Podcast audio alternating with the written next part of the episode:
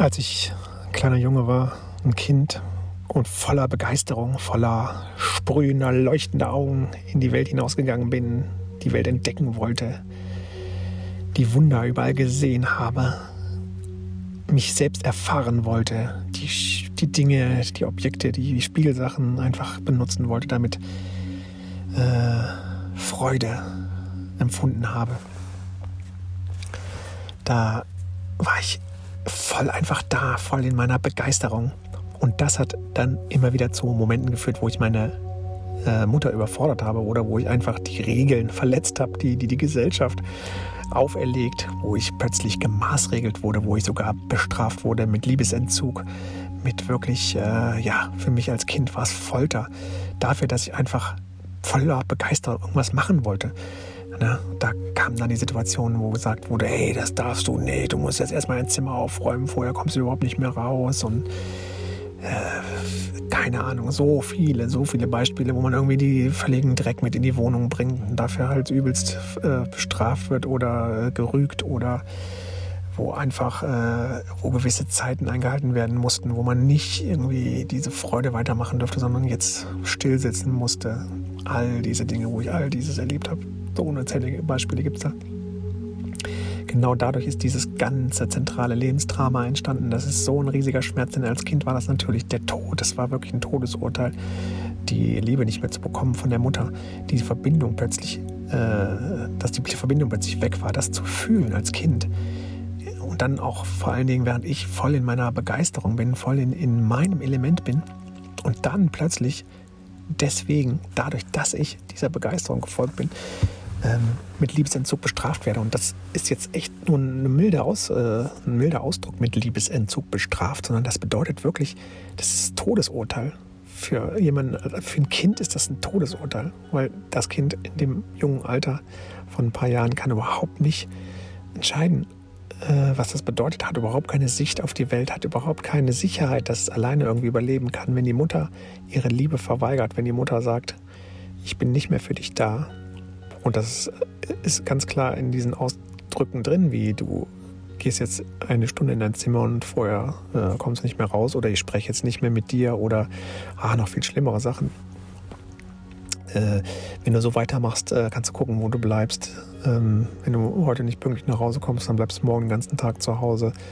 Ähm, äh, du hast mich total enttäuscht. Das hätte ich nie von dir gedacht. Du hast unsere Verabredung nicht eingehalten. Äh, du gehst heute ohne Essen ins Bett.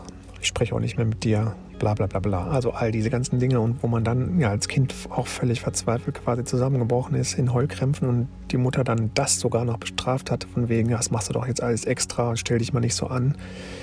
Dein ewiges Geschrei kann ich nicht mehr ertragen und so weiter und so weiter. Ähm, das ist, ist nicht nur eine Bestrafung mit Liebesentzug, das ist der Tod, also die totale Verzweiflung. Und man hat als Kind ja überhaupt keine Idee, von Zeit und auch nicht von, äh, von Entwicklung. Also nicht, da ist nicht, da ist überhaupt nicht diese Hoffnung und gar nicht mehr, also nicht in dieser Form, da ist überhaupt nicht dieser, dieses Verständnis, dieses, diese Möglichkeit, sich selbst zu beruhigen, weil man ja weiß irgendwie, ah, okay, es geht wieder vorbei oder äh, äh, ich warte einfach mal einen Moment und dann wird es sich wieder ändern und so weiter, sondern in dem Moment ist man erstmal völlig äh, lost, also vollkommen verloren. Und da ist gar nicht die Idee, dass es, das Leben noch weitergeht. Ja, das ist schon echt mir nochmal so klar geworden durch diese ganze Aufarbeitung dieser Themen. Und dieser Urschmerz hat natürlich dazu geführt, dass ich äh, mich verstellt habe, dass ich dann angefangen habe, die Dinge, die mir wirklich Spaß machen, wo ich wusste, dass das meine Mutter, ich sage jetzt immer meine Mutter als Beispiel, ne, das sind natürlich ganz verschiedene Bezugspersonen, die in der Kindheit das verursachen und, durch, und die Programmierung somit erzwingen. Aber die Mutter ist natürlich so bei mir auf jeden Fall oder wie wahrscheinlich bei den meisten, meisten Menschen ja auch die zentrale Person, wo das am krassesten ist, weil das ja auch der Mensch ist, aus, der ich, aus dem ich herausgekommen bin und aus der totalen Verbindung, aus der totalen Einheit in die Dualität gespalten wurde. Und dann gerade in den allerersten Wochen natürlich auch äh, vollkommen abhängig war von meiner Mutter.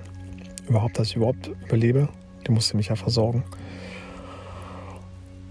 und auch da halt ähm, als Kind immer noch diese Verbindung habe natürlich. Also die Verbindung ist ja da zu meiner Mutter. Das ist überhaupt die allererste wirklich oder überhaupt die Urliebe. Also die Liebe, die ich wirklich fühle in meinem Leben, beruht immer auf diesem Gefühl. Also da hatte ich das zum ersten Mal als Baby, habe ich zum ersten Mal Liebe gefühlt zu meiner Mutter. Nicht als Idee im Kopf oder so, wie wir das heute alle haben. Ich finde die toll oder das ist ein Mensch, mit dem ich mich, mit dem ich zusammen sein will, sondern das ist einfach dieses tiefe Gefühl von Verbundenheit. Echte Liebe. Also gar nicht, das gar nicht im Konzept, sondern wirklich dieses absolute Verbundenheit. Und das war damals eine Bedingung fürs Überleben als Kind. Ne? Immer wenn ich getrennt wurde und, und so ein Verbindungsabbruch von der Mutter, weil die überfordert ist, so weil die mich halt bestraft hat aufgrund meiner aufgrund meines Verhaltens, ist äh, die Trennung dieser Liebe. So fühlt sich das an. Und das ist, wie gesagt, wie eben beschrieben, nicht nur sehr schmerzhaft, sondern einfach unaushaltbar für ein Kind. Das, kann, das ist die totale Verzweiflung. So. Und um das natürlich, und da ich das dann unbedingt vermeiden musste, denn das würde mein Überleben gefährden, wenn das gefährdet mein Überleben, so eine Situation, so war es als Kind. Und da ich das deswegen unbedingt vermeiden musste, habe ich natürlich verschiedenste Strategien entwickelt, meine Freude zu unterdrücken. Also das, was mich wirklich begeistert, nicht auszuleben oder aber es geheim auszuleben, also heimlich irgendwie. Ich habe dann angefangen zu lügen, ich habe irgendwelche Ausreden äh, erfunden, falls ich irgendwie äh, gestellt wurde, also falls ich irgendwas falsch gemacht habe im Sinne meiner Mutter, im, im Sinne der Regeln, der Erziehungsregeln. Ich habe ähm, verschiedene Strategien halt entwickelt, um diese Konflikte zu vermeiden. Und wenn sie denn doch und doch aufgetreten sind, was ja natürlich immer wieder kam, denn ich kann das ja gar nicht, ich kann ja gar nicht diese Freude unterdrücken. Das ist ja mein Lebenstrieb und der bricht immer wieder von selber durch, gerade als Kind. Das kann ich ja gar nicht, noch gar nicht kontrollieren. Das erwächst ja dann erst im Laufe der Entwicklung, dass ich das lerne zu kontrollieren. Und dadurch treten diese krassen Konflikte, dieser Verbindungsabbruch und äh, diese Trennung dieser Liebesentzug treten natürlich immer wieder auf. Und dadurch musste ich einfach, ähm, ja, und dadurch habe ich gelernt, diese schlimmen Gefühle, die dann damit zusammenhängen, zu verdrängen. Ne? Ich musste das verdrängen. Ich habe dann irgendwann gelernt, dass ich das irgendwie verdrängen kann. Dieses Gefühl einfach ignorieren, einfach so tun, als wäre nichts. Ich habe mir irgendeine Geschichte erzählt oder irgendwie angefangen, an irgendwas anderes zu denken oder habe mich irgendwie angefangen abzulenken, zu trösten mit irgendwas so zu tun, als würde das nicht stimmen, was da passiert. Und dadurch entsteht die ganze Programmierung und dadurch entsteht dieser ewig verdrängte Schmerz, dieser emotionale Schmerz. Und letztendlich speichere ich den für später. Also so hat das mal Stefan Hine gesagt. Oder, oder auch mehrere. Also das ist ein Modell, was ich auch schon lange für mich so als richtig erkannt habe ich habe damals diesen Schmerz, der einfach nicht bewältigt, ich war, das war, ich war einfach nicht in der Lage, das zu bewältigen als Kind, als kleines Kind. Und dann, deswegen habe ich diesen Schmerz irgendwo gespeichert im Körper. In irgendeiner Verspannung zum Beispiel oder in irgendeinem in irgendeiner Energie, in irgendeiner Energiemuster ist es ja letztendlich nur eine Energie, die da nicht frei fließen konnte und die dann irgendwie blockiert wurde, damit dieses diese, dieses Gefühl nicht ausbrechen kann. Diese Körperempfindung. Also letztendlich sind es ja die Körperempfindungen. Ich hatte dann zu dem Zeitpunkt, wo sowas passiert ist, hatte ich halt irgendwelche Körperempfindungen. Meistens ist es ja auch so, so Verspannung oder sowas, ne? Oder irgendwie Bauchschmerzen oder es ist ja auch so eine typische Kinderkrankheit, die durch diese Ereignisse hervorgerufen wird, ne? Bauchschmerzen, ähm, äh, irgendwelche anderen Krankheiten. Ja, keine Ahnung. Auf jeden Fall ist es etwas, was im Körper verdrängt ist. Und ich habe es mir eigentlich aufgehoben für später. Für später mal. So funktioniert das Leben. Ich werde dann irgendwann erwachsen. Und erstmal ist es ja so, dass ich während des gesamten Prozesses des Erwachsenwerdens immer mehr meine Begeisterung verdränge und immer mehr Strategien entwickle, die zu überdecken mit irgendwelchen Ideen, mit irgendwelchen Konzepten. Anstatt irgendwie meine Begeisterung zu leben, lerne ich dann halt irgendwas in der Schule, lerne ich irgendwelche Sachen auswendig oder lerne Sprache oder lerne Regeln mit dem Zweck irgendwie, dass das anstatt, anstatt meiner Begeisterung für mein Leben nachher relevant ist. Ja. So nicht falsch verstehen, das bedeutet nicht, dass irgendwie jetzt Lernen falsch ist oder dass eine Sprache zu lernen irgendwie ein Fehler ist oder Regeln oder sowas. Das ist alles Quatsch. Der, der Punkt ist nur der wesentliche Punkt, ich mache das nicht freiwillig. Ja. Ich folge nicht meiner Begeisterung. Wenn ich nämlich meiner Begeisterung weiter folgen würde, würde ich meine natürliche Begabung voll ausleben und dann zum Beispiel, wenn es Sprache ist, viele, es gibt ja Menschen, die können 15 Sprachen sprechen oder was weiß ich wie viele und haben da einen riesen Spaß mit. Und das ist natürlich nichts, was die sich angequält haben. Also das ist relativ unwahrscheinlich, dass sie das nicht äh, wollten oder dass da keine Begeisterung für da ist. Sonst kann man das ja gar nicht. Die haben ja eine natürliche Gabe, ne? eine außerordentliche Begabung für sowas. Und wenn, wenn, sie dem folgen, wenn ich also meiner Begeisterung wirklich folgen würde die ganze Zeit, würde ich natürlich genau das wissgierig auch aufsaugen und auch selber sogar dafür sorgen, dass ich das lerne, würde mir wirklich quasi Lehrer suchen wie ich es ja später dann auch als Erwachsener mache, wenn ich meiner Begeisterung wirklich folge, wenn mich wirklich was brennend interessiert, dann suche ich mir ja das Wissen zusammen. Ja, ich bringe es mir ja selbst bei. Und so würde ich es eigentlich auch als Kind machen, wenn man mich lassen würde. Ich würde mir alles selber beibringen, wenn, wenn das gefördert würde, wenn man mich so lassen würde, dass ich voll in meiner Begeisterung als Navigationssystem, dass ich voll meine Begeisterung als Navigationssystem nehme, würde ich automatisch ähm, selber mir das ganze Wissen besorgen, beziehungsweise ich brauche ein Kind Unterstützung, aber ich würde von eigener Motivation heraus, durch Fragen, durch, äh, indem ich mich einfach damit beschäftige, würde ich mir dieses Wissen aneignen. Wenn dann ein Erwachsener da wäre, der das begleiten würde und immer schauen würde, ah, was will er gerade, was kann er brauchen, was ist für den jetzt richtig, und mich da unterstützen würde, würde ich fantastisch viel lernen ne? und total genauer voll in meine Kraft kommen, voll in meine Begabung kommen. So, das passiert ja nicht. In der Schule muss ich Regeln befolgen. Ich muss ein Programm abarbeiten, was für alle gleich ist, für alle Kinder. Und auch eine Reihenfolge, die für alle gleich ist. Inhaltlich ist genau irgendwie per Gesetz vorgegeben. Und das ist natürlich in den seltensten Fällen trifft das tatsächlich dann auf meine größte Freude beziehungsweise auf meine Begeisterung. Da sind natürlich dann Bereiche bei, die mich begeistern. Aber da ist dann oft dann die Reihenfolge falsch oder der Zusammenhang fehlt oder was auch immer. Es wird ja auch alles isoliert, in Fächern irgendwie zerstückelt und dann irgendwie als verschiedene Fächer gelehrt und die ganzen Zusammenhänge fehlen eigentlich. Ne? Biologie, Chemie zum Beispiel, das habe ich schon in der Schule nicht gerafft. Ne? Das ist echt so ein gutes Beispiel. Das hab ich ich habe es wirklich in der Schule schon nie gerafft. Da habe ich mal so über, drüber nachgedacht, warum trennen die das? Ne? Wo ist denn da jetzt der Unterschied? Ich meine, das ist doch genau das Gleiche. Also Biologie ist eigentlich die Chemie des Lebens. Aber da kann man keine Trennlinie ziehen. Auch Atome, Leben oder Steine oder auch in Pflanzen es passiert doch die ganze Zeit Chemie, also die, eine chemische Reaktion äh, ist Leben. Sonst nichts. Also diese Trennung zwischen Biologie, ah, das ist so geil, das fällt mir jetzt gerade mal zum ersten Mal so richtig krass auf wie verrückt das ist irgendwie. Das, ich nämlich, das ist echt so ein geiles Beispiel. Das habe ich durch die Schule auch einfach so als komplett zwei getrennte äh, Sphären oder Ebenen oder Dimensionen äh, in mir gespeichert, als zwei getrennte Dimensionen. Dabei ist das totaler Schwachsinn. Ne? Dadurch kommen wir ja auch auf die Idee, dass irgendwie Leben nur das ist, was biologisch ist. Das sei, nur das ist Leben. Ne? Also was man in der Biologie gelernt hat, ist ja das Leben. Also Pflanzen, äh, Tiere, ähm, ja, alle Organismen halt. Und das, was äh, reine Chemie ist, wie zum Beispiel eine chemische Reaktion, was weiß ich, Feuer, Feuer verbrennt, Holz verbrennt, ne? Und Feuer und das, das zerfällt dann, das Holz zerfällt dann wieder in Kohlenstoff und, und ähm, ja, in dem stand halt wieder Kohlendioxid. Asche und bla bla, was da halt so drin ist. Ich weiß, das ist jetzt egal. Das ist keine Biologie. Das ist ja kein Leben. Ne? Das ist äh, dann ein chemischer Prozess.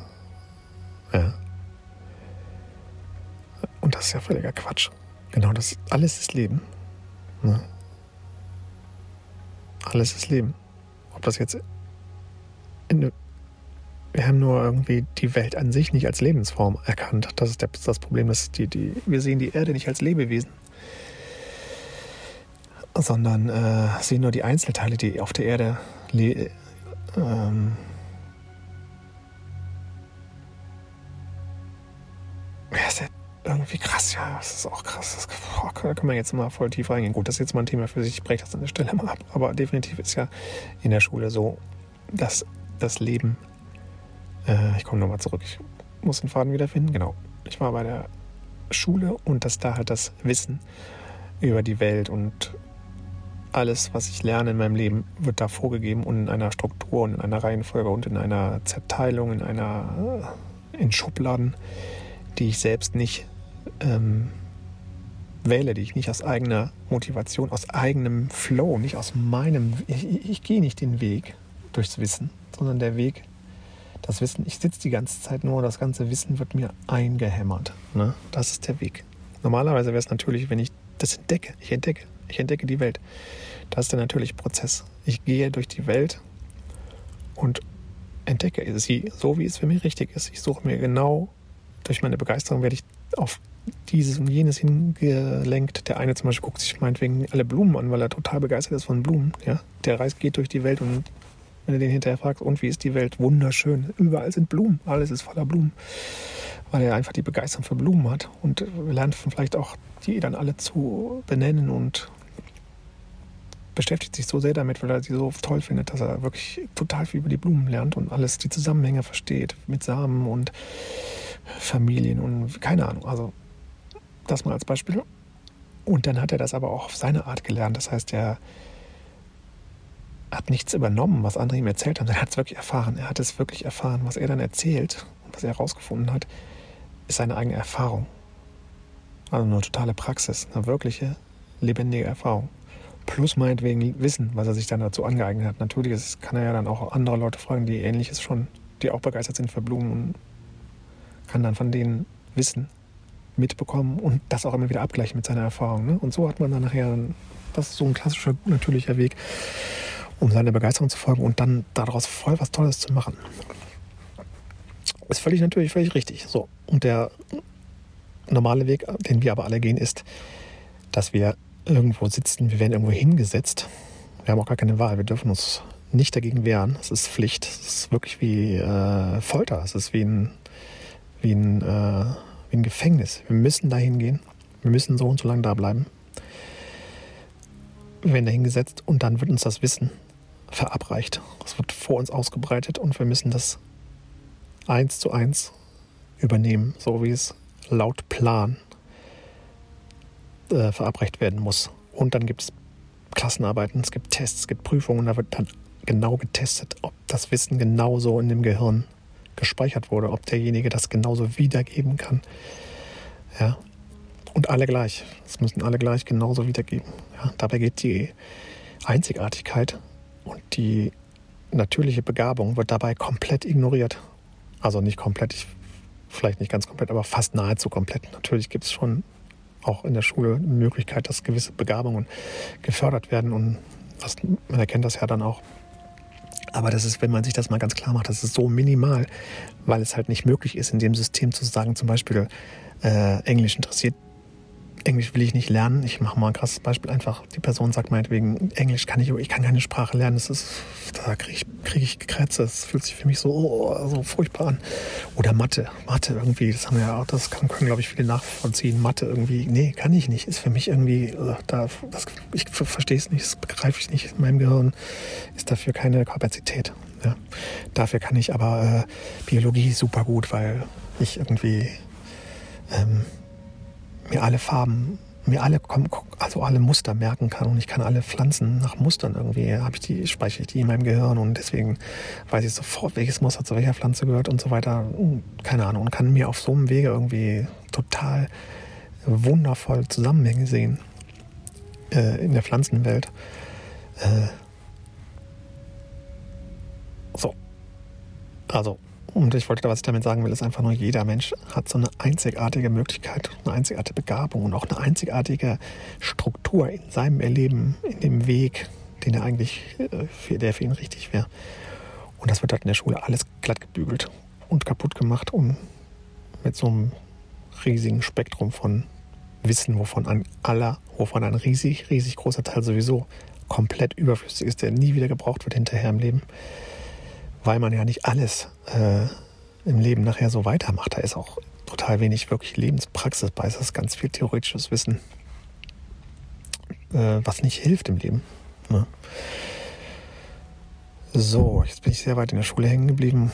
Ja, das ist schon klar.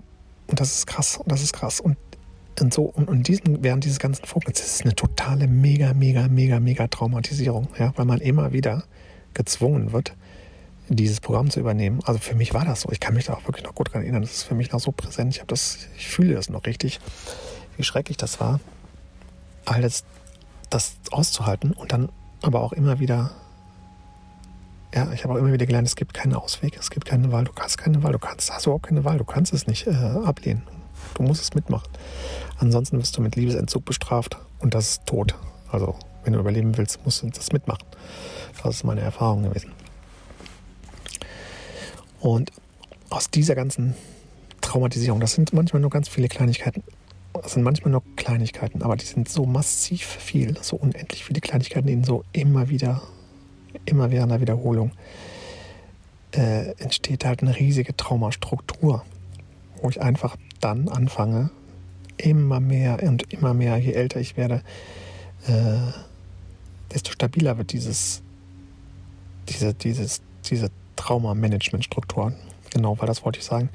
Es, man entwickelt so, eine, so ein System, womit man das Trauma managt, was man, was man hat und womit man die anderen Menschen managt. Ne? Also das Trauma managen heißt, ich muss gucken, dass ich das so gut wie möglich vermeide, ähm, diese Gefühle zu fühlen, diese ganzen Verzweiflungsgefühle, dieses, diese Qual, die ich da wirklich durchmache. Man muss sich das wirklich nochmal noch mal, äh, echt klar machen. Das ist echt eine totale Folter für viele Menschen. Also für mich war es so.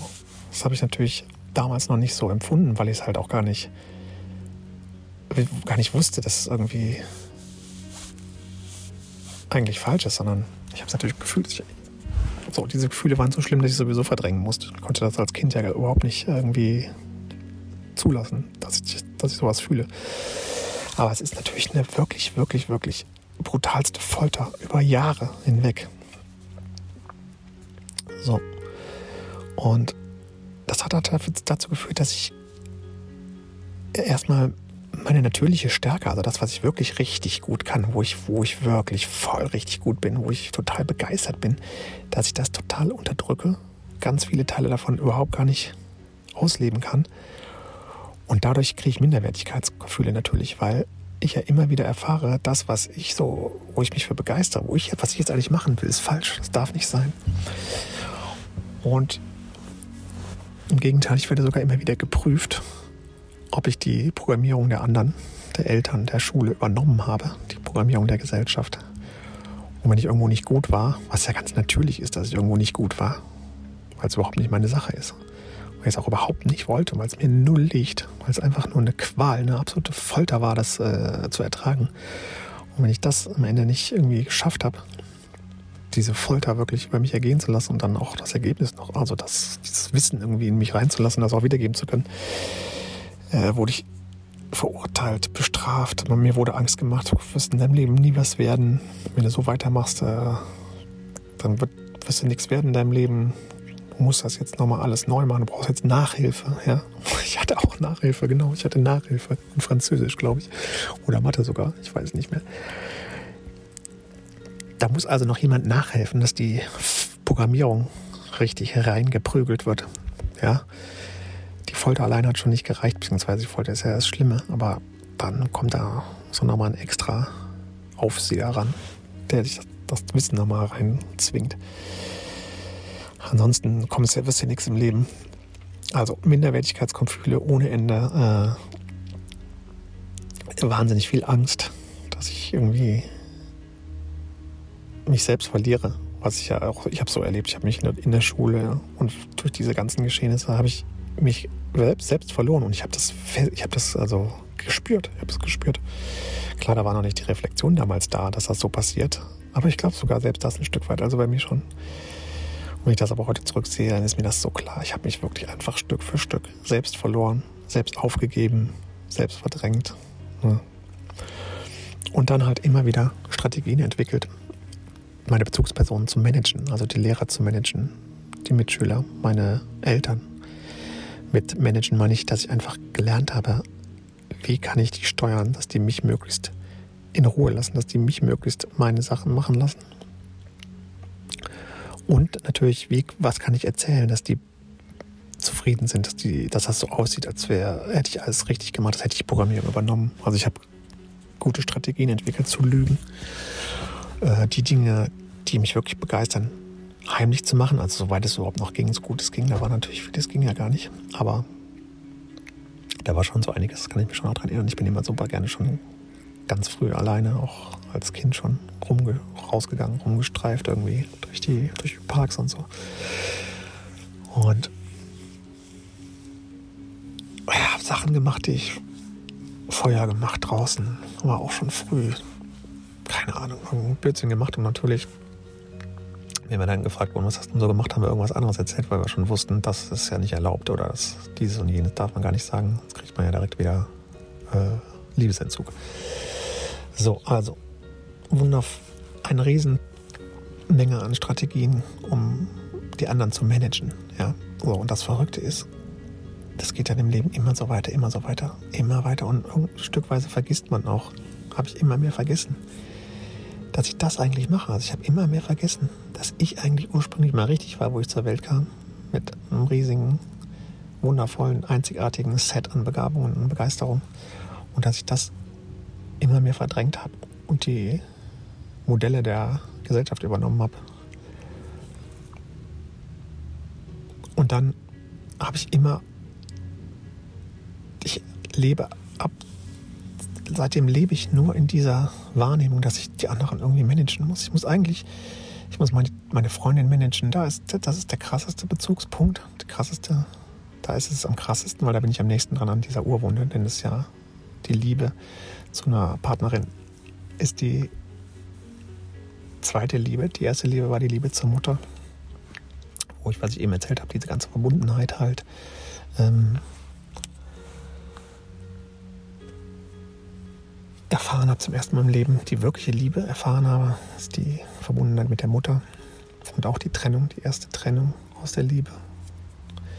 Das ist alles mein Trauma mit der Mutter und das wird in der Beziehung, in der partnerschaftlichen Beziehung wieder erinnert. Also da komme ich genau an diese Wunder dran, weil ich natürlich in dieser totalen Verbundenheit, die ich mit meiner Partnerin erfahre, an diese ursprüngliche Verbundenheit erinnert werde, die ich war mit meiner Mutter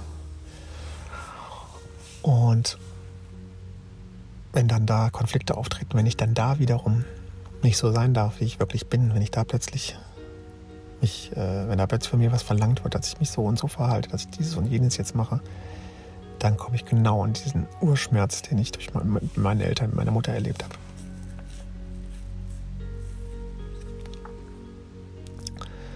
Und ähm, ja, und so fange ich schon von Anfang an an, sobald das erste Verliebtsein so zu Ende ist, fange ich an, meine Partnerin zu managen, in dem Sinne, dass ich schon genau überlege, was kann ich jetzt sagen, äh, was sage ich besser nicht, damit ich sie nicht triggere, ne? damit sie nicht irgendwie aus der die Verbindung abbricht.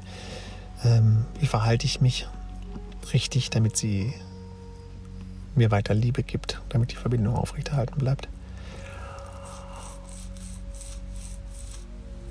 Und das mache ich mit allen anderen Mitmenschen auch. Mit all meinen Beziehungen mache ich das. Ich manage alle Außer ganz, ganz, ganz gut besondere Freunde vielleicht. Da ist es dann, aber selbst da ist es nicht wirklich frei. Aber da ist es relativ frei, wo ich dann wirklich mal erlaube, mich, mich mir selbst erlaube, so zu sein, wie ich wirklich bin. Wobei ich das ja schon gar nicht mehr weiß. Ich weiß ja schon gar nicht mehr, wie ich wirklich bin. Ich habe mir ja über mein ganzes Leben an so sehr antrainiert, irgendwie mich zu verstellen und Dinge nachzumachen, wie sie sich gehören und Programmierungen halt zu übernehmen, dass ich das ursprünglich ja, das konnte ich ja gar nie wirklich erwachsen lassen also nie wirklich entfalten. Aber dennoch bei sehr guten Freunden natürlich oder wenn ich ganz alleine bin und gelernt habe, damit in Frieden zu sein. Also ohne groß, ohne Angst, wenn ich alleine bin und das Gefühl habe, ich bin sicher und bin jetzt auch für mich jetzt auch nicht irgendwie so einsam. Das habe ich ja auch, ist auch ein Thema für sich wieder. Das hat bei mir auch ein paar Jahre gedauert, bis ich dieses Gefühl der Einsamkeit, wenn ich alleine bin, gelernt habe auszuhalten und daran drin dann auch die Freiheit erkannt habe. Denn wenn ich alleine bin, und ich habe es mit der Einsamkeit gelöst, dann ähm, fühle ich mich wieder sehr verbunden mit diesem ursprünglichen Kind, mit diesem ursprünglichen, echten, individuellen, einzigartigen Selbst, das ich bin.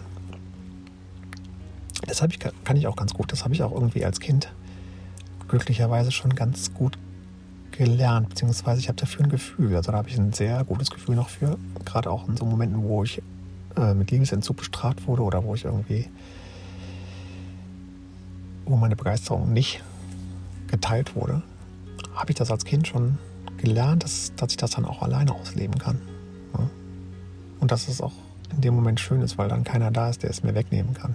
Dieses Alleine sein ist insofern schön, weil keiner da ist, der mir meine Begeisterung verbieten kann oder mir irgendwie das, was ich jetzt gerade ausleben möchte, dass das keiner irgendwie stoppen kann, dass das keiner irgendwie verhindern kann, dass das keiner lenken kann, dass das keiner beurteilt, dass das keiner in Frage stellt.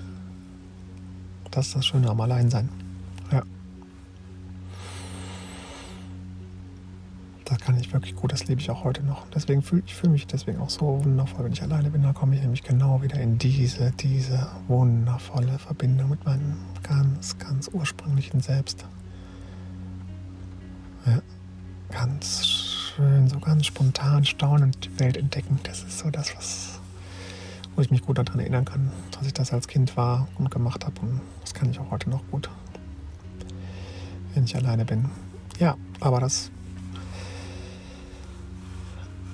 Leben ist natürlich nicht nur Einsamkeit und ja, gut, das könnte man natürlich wählen. Ich könnte jetzt auch mich als Eremit irgendwo aufhalten und leben. Das ist durchaus auch eine Option, wo ich schon öfter mal drüber nachgedacht habe, was ich auch, wie gesagt, genießen kann, aber nicht dauernd. Also da bin ich dann doch nicht so der Einsamkeitsmensch. Ich bin auch jemand, ich mag auch Menschen und ich mag Verbindung. Und eigentlich ist mein Wunsch auch immer, diese Verbindung wieder herzustellen und das zu heilen. Das ist schon mein Wunsch, dieses ursprüngliche Verletzung, die ich durch Gesellschaft erlebt habe, durch die Gesellschaft, durch die Mitmenschen, die mich immer dazu gezwungen haben, meine Begeisterung zu verlassen ähm, das zu heilen. Und das bedeutet, dieses System aufzugeben, dass ich die anderen irgendwie managen muss. Ne? Da waren wir eben stehen geblieben. Ich habe äh, bei meiner Freundin, bei der Partnerschaft ist es am krassesten, weil da die Verletzungsgefahr am größten ist. Ja? Die emotionale Verletzungsgefahr. Wenn ich da wieder mit Liebesentzug bestraft werde. Man, man begegnet mir mit Lebensentzug oder halt Verbindungsabbruch, weil ich irgendwie meine Begeisterung auslebe, komme ich genau in diesen alten Urschmerz wieder. In diese Todesangst, in diese Folter, die ich damals erfahren habe, das kommt dann wieder hoch. Dann ist genau der Moment, wo ich das jetzt fühlen muss. Das ist genau der Prozess, äh, wo ich eben sagte, das habe ich mir aufgehoben für später weil ich es nicht fühlen konnte als Kind, weil ich es gar nicht bearbeiten konnte, weil ich es gar nicht aushalten konnte. Und jetzt bin ich aber erwachsen, jetzt kann ich es aushalten. Und deswegen ist es wichtig, dass ich nicht weglaufe vor solchen Erlebnissen, vor solchen Erfahrungen, wenn ich jetzt zum Beispiel mit, von, mit sehr starken Emotionen von meiner Freundin, äh, wenn die mir mit sehr starken Emotionen begegnet oder mich halt total irgendwie verurteilt oder voll aus der Verbindung geht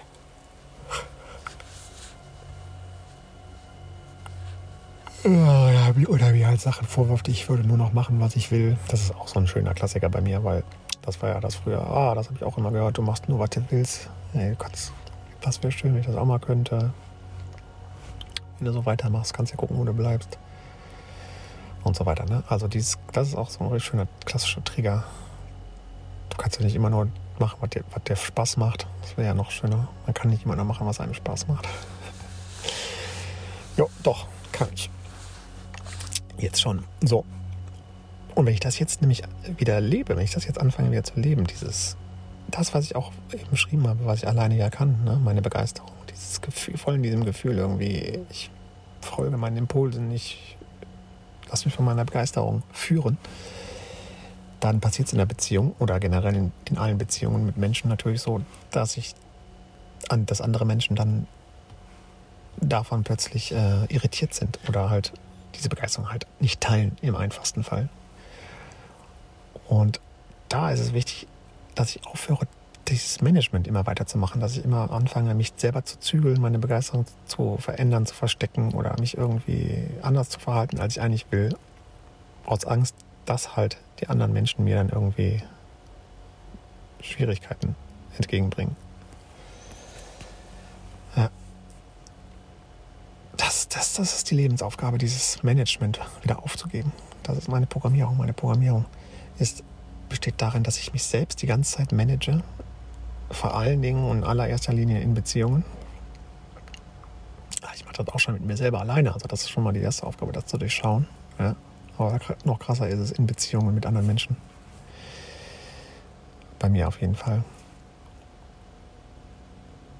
Da lüge ich, da entwickle ich Strategien, da sage ich, äh, da äh, stelle ich mich schöner dar, als, als stelle ich irgendwas schöner dar, als ich das gemacht habe. Da tue ich, als könnte ich irgendwas, obwohl ich es nicht kann. Da ähm, verheimliche ich irgendwas, was ich bei mir als Schwäche gespeichert habe, aus Angst, dass sie mich auslachen. Da äh, vermeide ich gewisse Themen. Ich ähm, sage manchmal Ausreden für irgendwas, weil ich Angst habe, die Wahrheit zu sagen, weil ich mich schäme dafür oder ja, weil ich halt Angst habe dafür, ausgelacht oder verurteilt zu werden. Ich äh, rede manchmal anderen nach dem Mund, sage irgendwie, oh ja, das finde ich toll, obwohl es nicht stimmt, obwohl ich es überhaupt nicht so fühle. Ich bleibe mit Menschen in Verbindung, die ich gar nicht leiden kann. Ich unterhalte mich mit Menschen, obwohl ich überhaupt keinen Bock drauf habe, weil ich nicht den Mut habe, mich umzudrehen und zu gehen oder zu sagen, irgendwie, hey, ist nicht meins. Das Thema interessiert mich gar nicht, sorry. Ja. Und ich in meiner Beziehung, ich, ich mache Dinge, wo ich sie nicht will. Ich äh, glaube, ich müsste meiner Partnerin jetzt auch mal, ich müsste jetzt mal für die da sein, obwohl ich genau merke, dass das, was da jetzt gerade irgendwie verlangt wird, ich das nicht kann, dass es überhaupt sich für mich völlig verkrampft anfühlt. Ja. Und all diese Dinge, tausende Beispiele. Und das alles tue ich nur aus Angst vor meinen eigenen Gefühlen.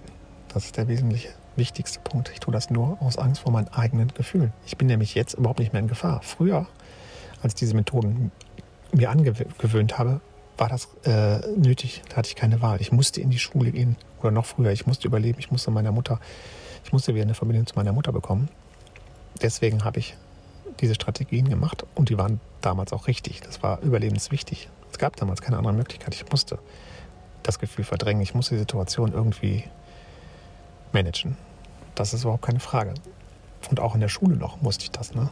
Ganz lange musste ich das tatsächlich, auch später noch als Kind, als Jugendlicher und sogar im Beruf, in der Ausbildung und auch, auch im Beruf, in den allermeisten Berufen, wenn ich so als Angestellter bin, wo so klassische Regeln sind, muss ich das tatsächlich noch. Ja, nee, das könnte man jetzt nochmal durchleuchten. Ich glaube, im Beruf selber hätte ich auch die Möglichkeit, das zu lösen. Da fängt das schon an. Aber in der Schule zum Beispiel gibt es da kaum Möglichkeiten für, weil da sind einfach Pflichten und Regeln, worüber ich überhaupt gar keine Entscheidungsmöglichkeit habe. Ich kann nicht sagen, ich gehe jetzt nicht mehr in die Schule. Ne? Solange meine Eltern mein Sorgerecht haben ähm, und die Erziehungsberechtigten sind, werden die Konsequenzen, die das hätte, in der Regel so unfassbar schwierig, dass gleich unmöglich ist. So, und aber wenn ich einmal erwachsen bin, wenn ich einmal selber, ja, wenn ich erwachsen bin, also im Beruf ist es schon möglich, das ist der, der wesentliche Punkt, wenn ich wirklich erwachsen geworden bin und für mich selbst die Verantwortung habe und für mein Leben volljährig bin und vor allen Dingen äh, bei vollem Bewusstsein bin, also wenn ich das erkannt habe, dann habe ich die Möglichkeit, das zu verändern. Dann kann ich das wieder auflösen. Dann kann ich diese ganze antrainierte Ersatzpersönlichkeit loslassen und kann die, kann die wieder auflösen. Dann kann ich wieder so echt werden, wie ich früher war, wie ich ganz ursprünglich mal war, nämlich meiner Begeisterung folgend durch die Welt gehen. Das kann ich dann wieder machen. Das Einzige, was halt dann dadurch erlebt werden muss, sind diese ganzen Traumas nochmal. Diese verdrängten Gefühle, die ich damals nicht lösen konnte, die ich damals nicht ertragen konnte. Die muss ich dann nochmal fühlen. Und die werden getriggert durch meine Partnerin in der Beziehung, wird genau das getriggert. Und dann ist wirklich die große Aufgabe, nicht in diesen alten Schmerz zu fallen und voll in die Projektion, also quasi den Partner dafür verantwortlich zu machen, dass ich mich jetzt so scheiße fühle oder dass der irgendwas von mir will, was ich gar nicht leisten kann oder nicht möchte, sondern diesen Schmerz zu öffnen und zu, und zu sehen, dass es das, das kleine Kind ist, dieses Kind, was damals so verzweifelt war, was damals keine Möglichkeit hatte, sich selbst äh, seiner, in seiner eigenen Liebe zu entfalten, sondern ausgezwungen war, die Ideen der anderen zu übernehmen, die Vorschriften der anderen zu übernehmen.